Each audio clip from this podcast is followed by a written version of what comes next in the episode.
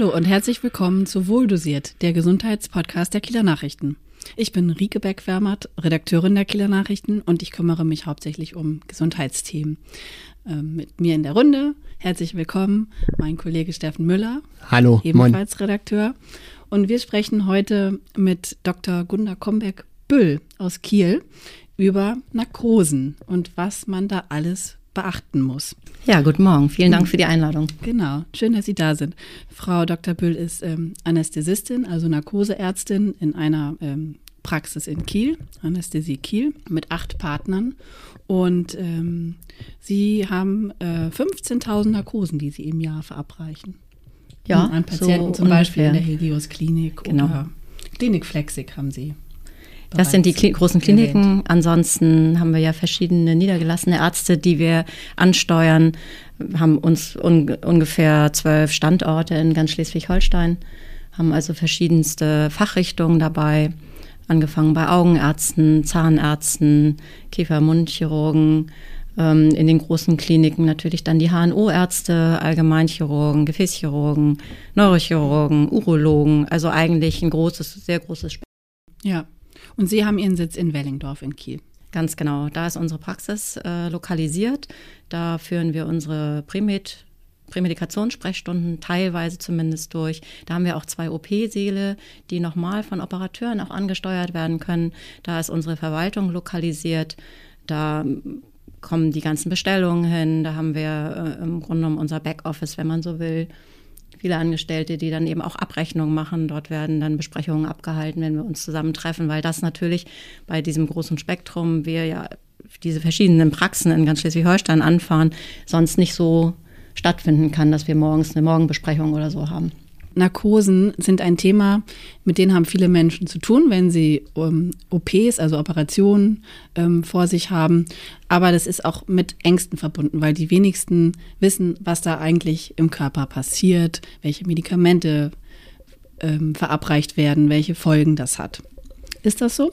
Ja, das stimmt. Bei den meisten Patienten ist das eigentlich der Kontrollverlust. Wenn die bei uns in den Vorgesprächen sitzen, in der sogenannten Prämedikationssprechstunde, dann erzählen sie, dass sie davor eigentlich Angst haben und ganz groß die Angst, nicht wieder aufzuwachen.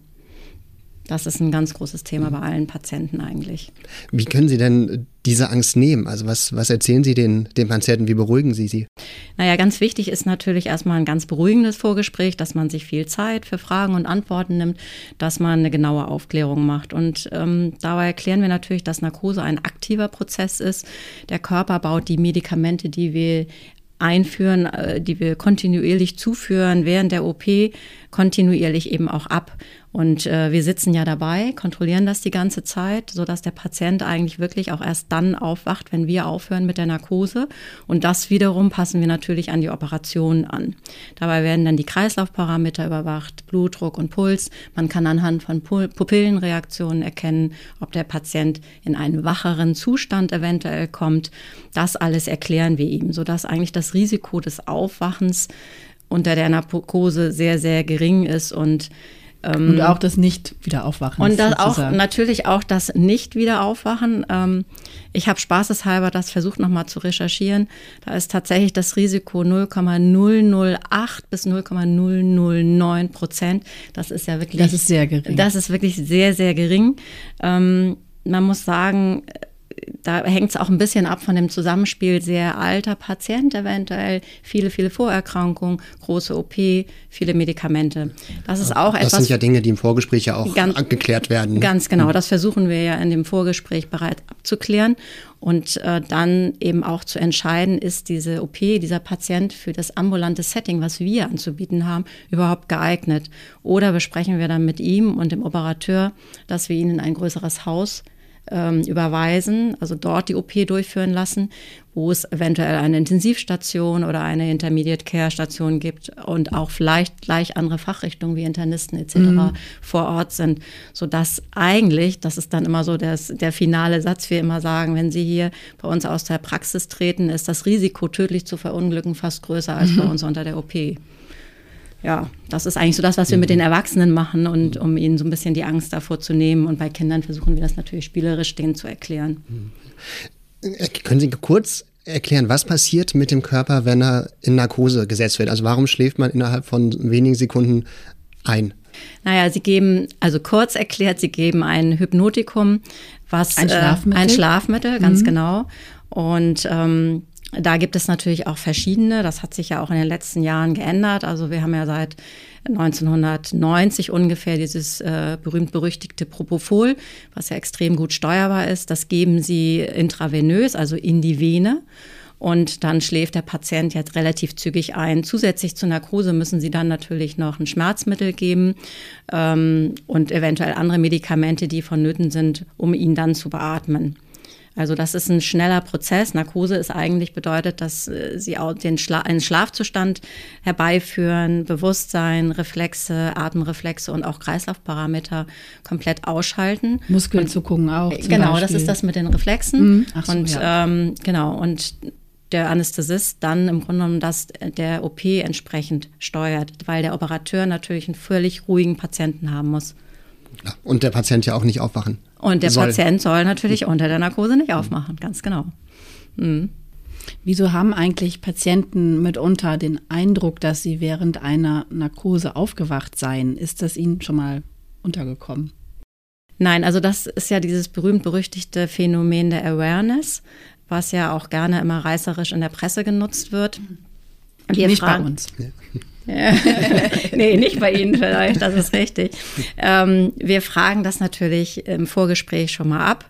Oft erzählen die Patienten das, wenn das denn passiert ist ja auch. Bei uns, wir fragen es dann nach den OPs auch ab, in der postoperativen Visite. Also sowohl ich als auch meine Partner, Partner wir haben das eigentlich noch nie erlebt. Das muss ich einfach mal de facto so sagen. Ähm, ich glaube auch tatsächlich, dass da, ähm, dass es, wenn, kann es eigentlich nur passieren, wenn der Patient voll durchrelaxiert ist. Das bedeutet, dass komplett alle Muskeln entspannt sind, was man ein entsprechendes Medikament gegeben hat, was manchmal bei sehr großen und sehr langen Eingriffen benötigt wird. Die haben wir im ambulanten Bereich gar nicht. Ähm, und bei unseren OPs, wir benutzen fast kaum Muskelrelaxantien, sodass ein Kollege von mir sagte neulich, der Patient wird eher mit dem Fuß wackeln, als dass er während der Narkose sozusagen wach würde. Mhm, mh. Ja, also wir führen dieses Phänomen eher darauf zurück. Es ist ja so gewollt, dass der Patient am Ende der OP, wenn der Operateur den letzten, die letzte Naht setzt, eigentlich wach ist, damit wir schnelle Wechsel haben, der Patient auch wirklich nur so lange Narkose bekommt, wie es nötig ist. Ähm, dann ist der wach im OP. Wir gucken, ob er richtig reagiert. Er muss uns vielleicht auch schon mal, wie gesagt, uns ansprechen äh, oder äh, muss eben selbstständig atmen können. Und dann ist es ganz oft, dann hören die natürlich Geräusche, die Patienten, haben vielleicht noch die Blutsperrmanschette angelegt, liegen irgendwie vielleicht komisch, schlafen dann aber, wenn wir den extubiert haben, also den Beatmungsschlauch äh, rausgezogen haben und schon auf dem Weg zum Aufwachraum sind, oft wieder ein. Und so richtig erinnerlich werden sie dann wach eigentlich erst im Aufwachraum. Und es kann durchaus sein, dass sie dann eben einfach das Gefühl haben, sie sind unter der OP wach geworden. Ja aber waren eigentlich nur am Ende der OP wach. Ach so, also man ja. hat das, das ist trügerisch. Sozusagen. Es ist trügerisch, mhm. ja. Erzählen Sie noch mal, wie sieht Ihr Arbeitsalltag während einer Operation aus als Anästhesistin? Was, was machen Sie ähm, auch während einer zwei-, dreistündigen Operation? Also erstmal ist der Arbeitstag ja unterschiedlich, abhängig davon, wo wir hinfahren. Also wir sind ja, das hatten wir vorhin schon gesagt, einmal in Kliniken ähm, ansässig und dann natürlich äh, gehen wir ja auch noch in die Praxen. In den Kliniken ist der Arbeitsbeginn für uns so gegen 7 Uhr. Die Patienten werden ja nach Plan eingeschleust. Ähm, wir fangen dann an, so ein Patienten, der wird äh, mit Blutdruck und EKG versorgt, der kriegt einen intravenösen Zugang gelegt, über den wir ja dann die Narkose fahren. Ähm, dann startet die OP. Ähm, dann machen wir natürlich kontinuierlich Kreislauf, äh, Messung, Blutdruck, Puls. Wir haben die Beatmungsparameter anhand des Gerätes und einer Sauerstoffsättigung. Das wird alles kontrolliert die ganze Zeit. Dann müssen wir natürlich aufpassen, was macht der Operateur? Wie sieht das äh, Operationsfeld aus? Ist es stark blutig? Muss man vielleicht noch Konserven bestellen? Muss man vielleicht auch einfach mal die Blutwerte des Patienten kontrollieren? Zum Beispiel bei äh, Diabetikern muss man vielleicht nochmal Blutzucker bestimmen. Dann wird natürlich die ganze Zeit ähm, äh, gibt, gibt es Infusionen und natürlich auch Medikamente, insbesondere natürlich die Narkose, die aufrechterhalten mhm. werden mhm. muss. Vielleicht muss man auch nochmal doch ein muskelrelaxierendes Medikament nachgeben, weil ein Patient bei einer Bauch-OP anspannt. Ja, und wenn die OP zu Ende ist, Patient ist wach, dann geht er ja in den Aufwachraum, wird dorthin verlegt und dann kommt eigentlich direkt schon der nächste Patient. Den, das versuchen wir auch als Anästhesisten ein bisschen mit zu organisieren, dass da der Ablauf flüssig ist. Ähm, dann nach den OPs, die sind in der Klinik meistens so gegen frühen Nachmittag zu Ende, äh, machen wir eine postoperative Visite auf den Stationen, gucken uns den frisch operierten, aber auch den Patienten vom Vortag an, gucken nochmal, ob wir was gegen Schmerzen geben müssen, ob es äh, Probleme mit Übelkeit gibt oder auch andere internistische Probleme, die wir mit versorgen. Ähm, danach haben wir dann oft in den Kliniken noch die Prämedikationssprechstunde, also so dass so ein Arbeitstag in der Helios-Klinik zum Beispiel gut von 7 bis 18 Uhr gehen kann. In den Praxen ist das ein bisschen anders, da ist das abhängig von der Praxisstruktur. Da kommen die Patienten natürlich auch morgens, aber meistens erst so gegen 8, halb 9 und dann eben auch im flüssigen Ablauf. Zum Teil haben wir da eben kleine Ausschlafzimmer oder haben in den Augenarztpraxen so Stühle, die man wie so ein Liegestuhl umklappen kann, weil da eben nur eine Sedierung gemacht wird. Dann haben wir auch da Prämedikationen natürlich, die wir zum Teil auch telefonisch machen, gerade bei Kindern, die von der Westküste oder so kommen, mhm. dass man dann einfach telefoniert. Ähm, das müssen wir abarbeiten. Ähm, ja, wenn nochmal Rückrufe sind von Patienten natürlich auch. Und ähm, da sind die Arbeitstage dann auch so bis 16, 17 Uhr. Also das heißt, Sie betreuen tatsächlich die Patienten auch nach der OP weiter. Dann, es geht nicht nur die, die reine zwei, drei Stunden der Operation oder wie lange sie auch dauert, sondern tatsächlich Nachbetreuung. Ganz genau. Dazu. Wir haben die Nachbetreuung hinterher noch, mhm. entweder auf den Stationen oder wenn die Patienten ambulant nach Hause gehen, kriegen die von uns auch eine Notfallrufnummer mit, wo sie uns erreichen können, wenn zum Beispiel abends oder nachts noch irgendwas sein sollte. Mhm. Ähm, was, was ist eigentlich belastend an einer Vollnarkose für den Körper? Können Sie das mal so sagen? Also wie, wie wirken Narkosen denn nach? Ja, wie wirken Narkosen nach? Also die Medik, eigentlich finde ich persönlich oder sagen wir, ist das gar nicht so belastend. Ähm, es dauert natürlich ein bisschen, bis die Medikamente abgebaut sind. Und da geht man so von 15 bis 24 Stunden komplett aus, dass es dann komplett abgebaut ist. Ähm, deswegen sagen wir den ambulanten Patienten auch in den ersten 24 Stunden gerne auch zu Hause unter Betreuung bleiben und äh, natürlich keine Fahrtüchtigkeit, keine Geschäftsfähigkeit ja. in diesen ersten 24 mhm. Stunden. Bei älteren Menschen ist das manchmal so, die sagen, ja, die waren vielleicht ein bisschen länger verwirrt oder es hat etwas länger gedauert, bis sie richtig wach waren. Ja, das kann sicherlich sein, hängt aber vielleicht auch dann von der Vormedikation dieser Patienten mhm. ab. Mhm. Hat so eine OP dann eigentlich Auswirkungen auf den Schlafrhythmus? Also wenn ich wirklich drei, vier Stunden in Narkose bin, ähm, ist das wie ein Mittagsschlaf dann, dass ich dann irgendwann ähm, einmal weniger Schlaf bräuchte oder dass ich irgendwie was, was vorgeholt hätte? Oder kann man das nein, nicht vergleichen? Nein, das kann man eigentlich nicht vergleichen.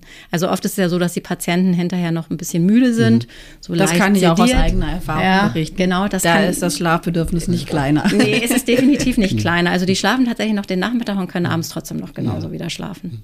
Also das ist, glaube ich, einfach ein Abbauen der Schlafmittel, die wir ihnen ja als Narkose mhm. gegeben mhm. haben. So muss man das werten. Also man kann zum Beispiel eine stärkere Müdigkeit noch länger empfinden. Was kann noch dabei sein? Übelkeit, kann das vorkommen nach einer Narkose? Genau, also Übelkeit kann sein. Es gibt tatsächlich Patienten, die immer wieder auf Narkosen reagieren. Ähm, eigentlich muss man sagen, ist es besser geworden mit der Übelkeit, mit den neuen Medikamenten, die wir jetzt haben. Früher war das deutlich mehr, weil wir da mehr Gasnarkosen gemacht haben mhm. und durch das Gas äh, doch als Nebenwirkung einfach mehr Übelkeit auftrat. Wir geben jetzt natürlich prophylaktisch schon sowieso immer ähm, bei den Patienten vor OP was gegen Übelkeit, also beziehungsweise wenn wir gerade eingelitten haben und dann nochmal zum ähm, Ausleiten auch nochmal. Und dann haben wir natürlich auch nochmal so ein paar Medikamente im Shop, die wir ihnen notfalls geben können, wenn das gar nicht besser wird. Ja, auch Verwirrung haben Sie eben angesprochen. Genau, da, das Verwirrung. ist nicht nur bei älteren Menschen, das kann auch Kinder besonders betreffen. Genau, richtig? genau. Bei den Kindernarkosen, da klären wir die Eltern darüber auf, dass Kinder gerne nach Narkose so ein Agit Agitationssyndrom oft zeigen, insbesondere eigentlich bei OPs, die im äh, Kopf-Halsbereich stattgefunden haben, also Augen, Zahn, HNO ist ganz gerne. Also ich denke, ich sage das auch immer den Eltern, das darauf zurückzuführen, es erscheint ja erstmal alles unheimlich groß. Die sind orientierungslos. Also wir kennen es ja. ja auch vom Zahnarzt, wenn der bei uns am Zahn bohrt, das erscheint ja auch sehr groß. Die sind orientierungslos, die wissen zunächst nicht so richtig, was los ist. Und dieser Agitationszustand kann auch mal ein, zwei Stunden anhalten, ist aber überhaupt nicht gefährlich und geht auch wieder Nur weg. Unangenehm. Ist einfach unangenehm für die Eltern und es ist dann total wichtig, erstens, dass sie darüber vernünftig informiert sind, dass sie darauf eingestellt sind, dass das passieren kann.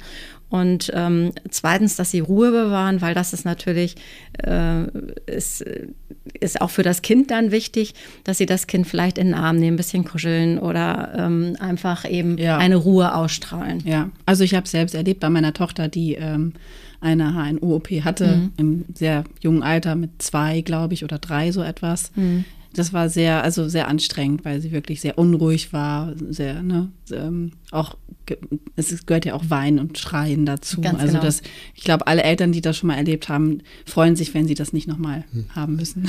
Nee, aber manchmal ist es tatsächlich so, dass die Kinder, die das schon einmal hatten, mhm. bei einer zweiten oder dritten OP das wieder haben tatsächlich. Mhm. Und dann gibt es auch Kinder, die haben es gar nicht. Ah, ja. Also auch darüber klären wir natürlich auf, dass das so oder so sein kann. Mhm. Weiß man, woran das liegt, dass einige Kinder so reagieren und andere nicht? Nee, kann ich, weiß man eigentlich nicht.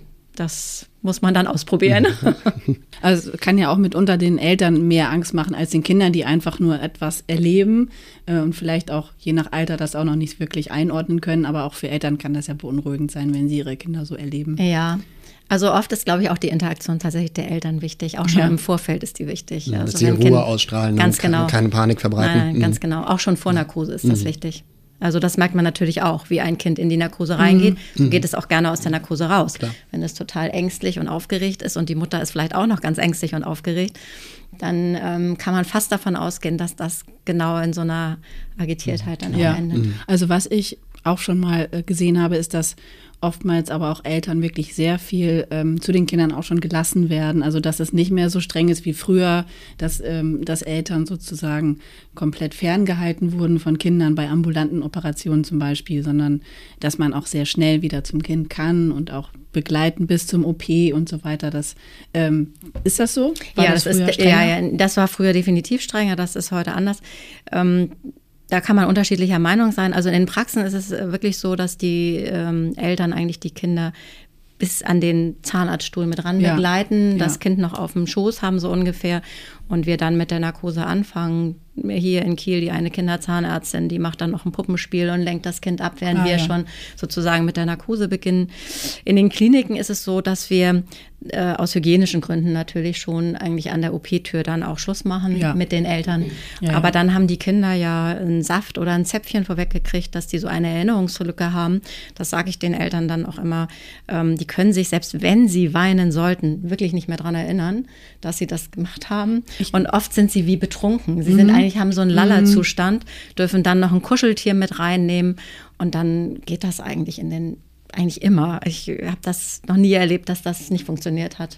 Also ich kann Ihnen sagen, es ist auch für Eltern ein extrem unangenehmes Gefühl des Kontrollverlusts, ja. wenn man sein Kind äh, abgibt in einen OP. Also das ist ganz furchtbar für mich gewesen. Aber das weiß ich selber aus eigener Erfahrung. Ich musste das auch schon mal machen und ähm, obwohl ich das ja nun alles kenne und weiß, ähm, ja, das ist schon ein bisschen ein komisches Gefühl, gebe ich zu.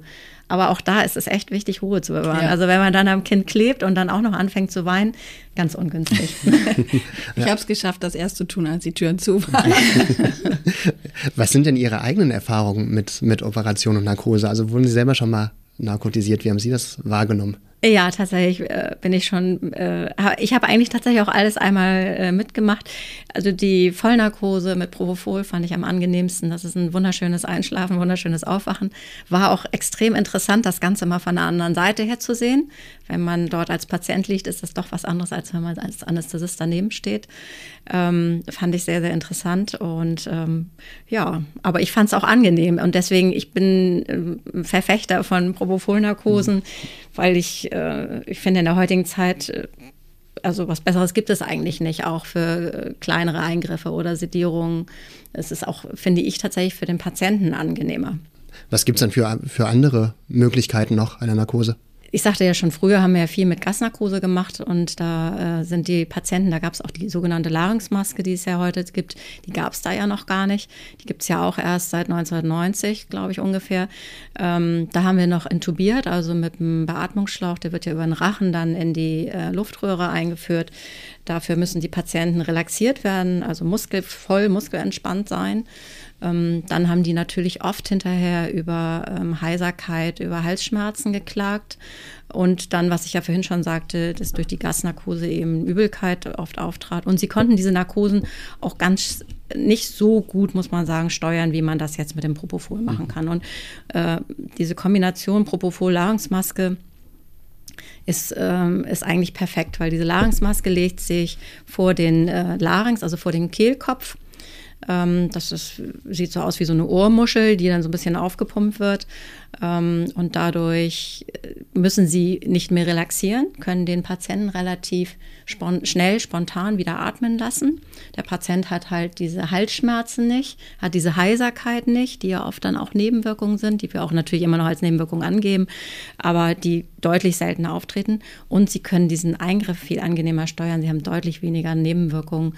Also das ist wirklich, äh, äh, ist einfach besser geworden. Mhm. Okay, das heißt, Propofol ist sozusagen das Mittel Ihrer Wahl, was ähm, ja, das der, wird eigentlich der, nur noch verwendet, nur noch ja, verwendet ja. wird. Okay.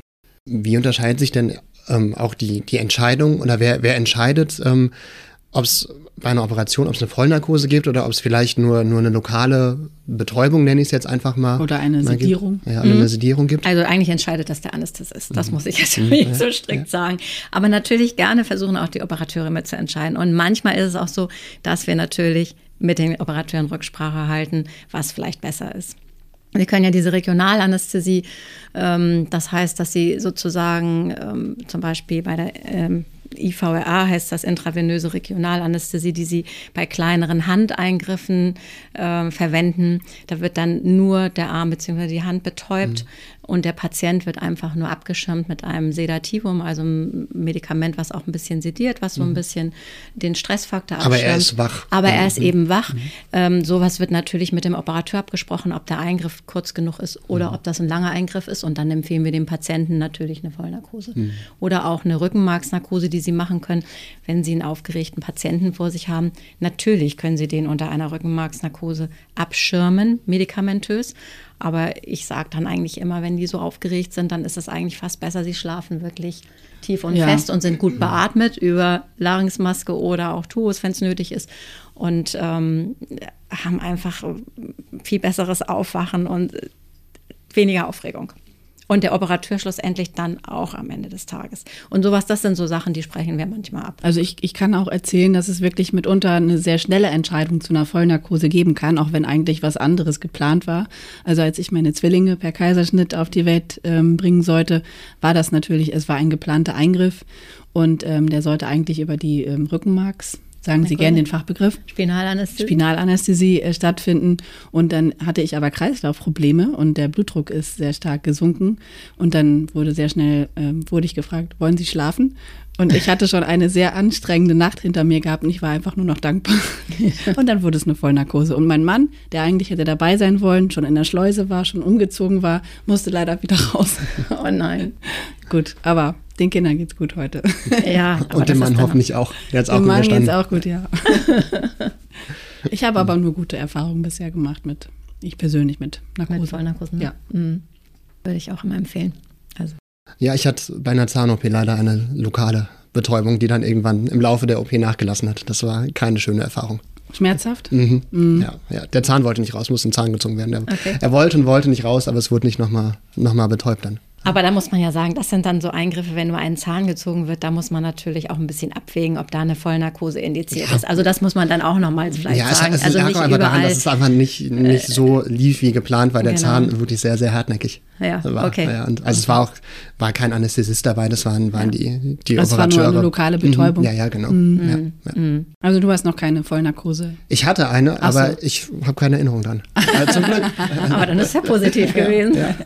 War es eine gute Narkose? Ja. Also, mhm.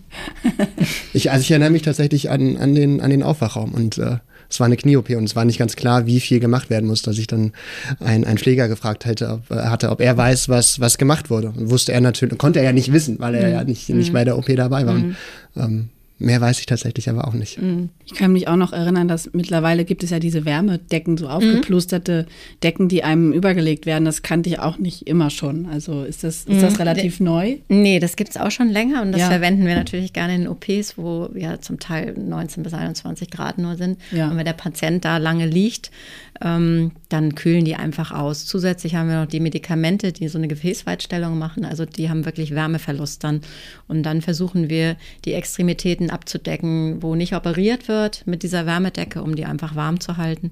Und hinterher wird eigentlich auch das Bett eben schon vorgewärmt. Ja. Weil sonst kommen die, das berichten ja auch viele Patienten, das ist auch eine Nebenwirkung natürlich, die wir auch immer noch mal erwähnen. Dieses Zittern hinterher, wir nennen das Schiffern, ähm, das haben die dann oft, weil wenn die dann aus dem OP kommen, das ist wahrscheinlich das, was Sie jetzt auch so ein bisschen meinen, ah, ja. ähm, dann geht es denen nicht so gut und das kann man, dem kann man natürlich vorbeugen. Können Sie noch mal sagen, ähm, das wissen wahrscheinlich viele Patienten eigentlich auch aus diesen Gesprächen vorab, was man bitte unbedingt vor einer Narkose nicht tun soll und wie lange nicht? und hat sich da was geändert? Mm, ja, es ist ein bisschen gelockert worden. Ähm, da geht es um die Nahrungskarenz natürlich. Ja. Das erzählen wir in unserem Vorgespräch.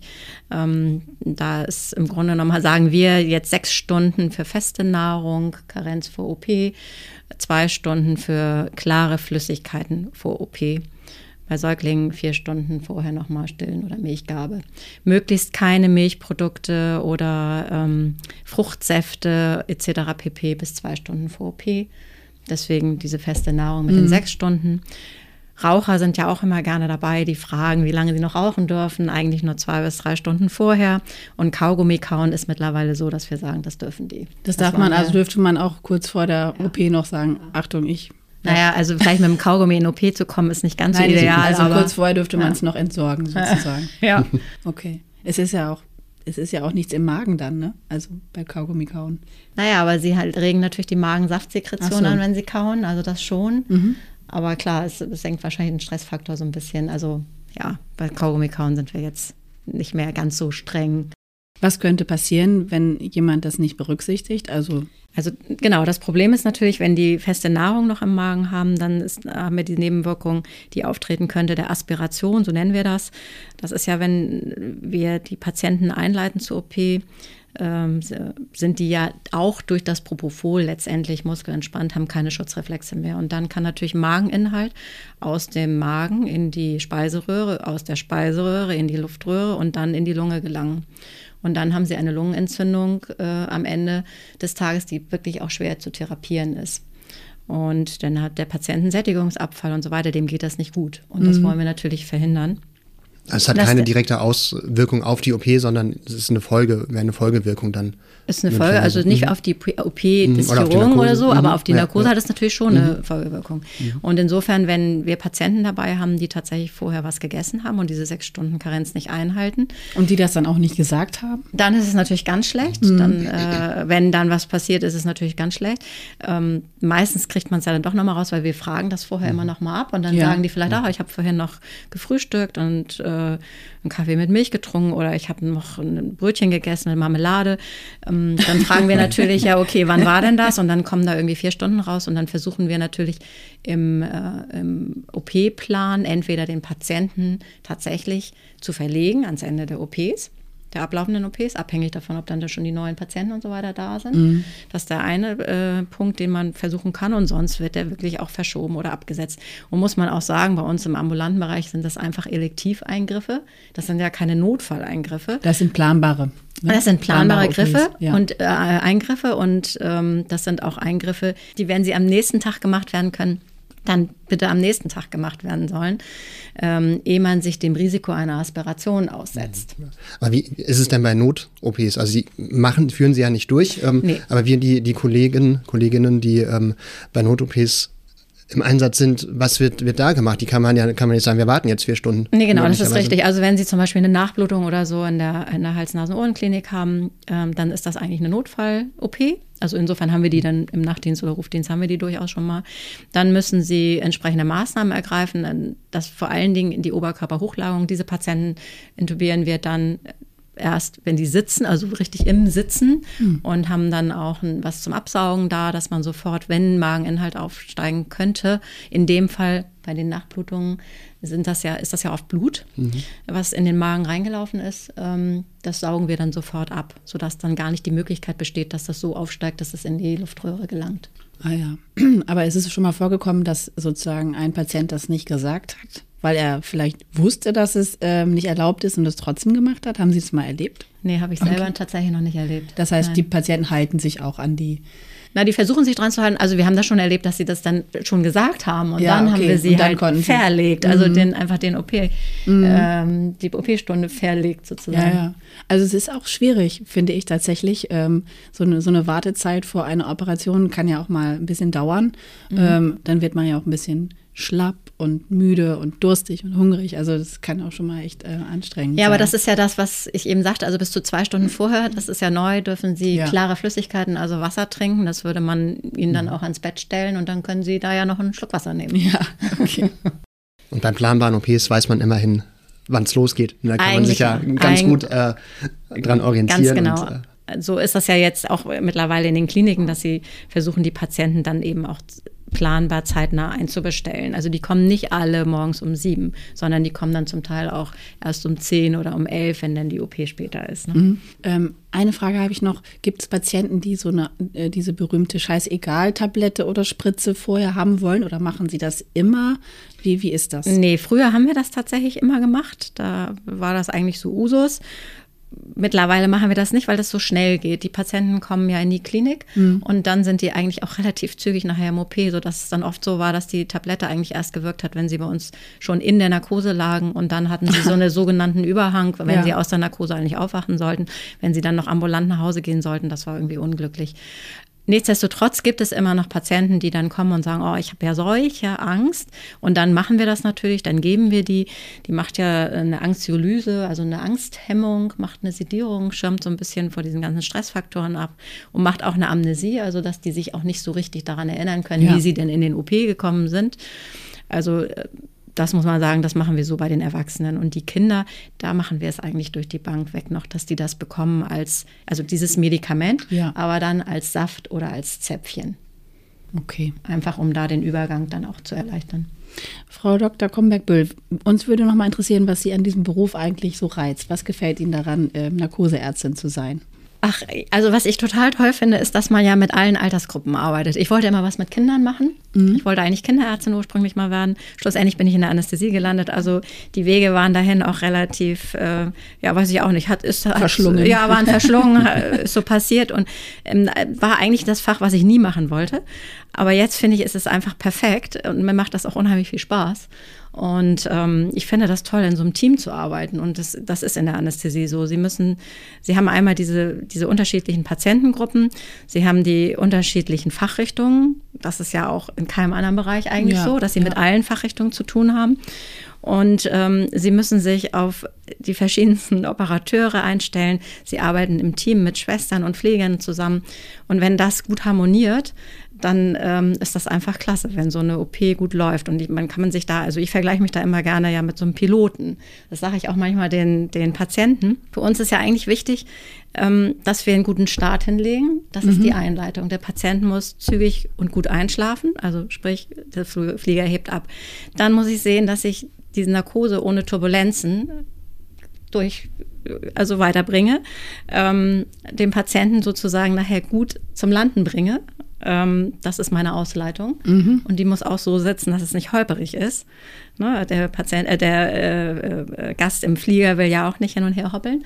Und dann haben sie natürlich, äh, sie sehen unheimlich viel auf diesen Flugstrecken. Ja, also sie sehen ganz viele Operationen und eben haben da die unterschiedlichsten ähm, ja, wie soll ich sagen, kommen mit den unterschiedlichsten Menschen so zusammen. Und das äh, macht mir einfach unheimlich viel Spaß. Und natürlich auch, Anästhesie ist ja ein Bereich, ähm, der ja nicht nur Anästhesie, nicht nur die Narkose äh, anbelangt, sondern ich habe auch noch Schmerztherapie gemacht, ich habe Palliativmedizin gemacht. Also sie haben da noch viele, viele verschiedene andere Möglichkeiten, Intensivmedizin.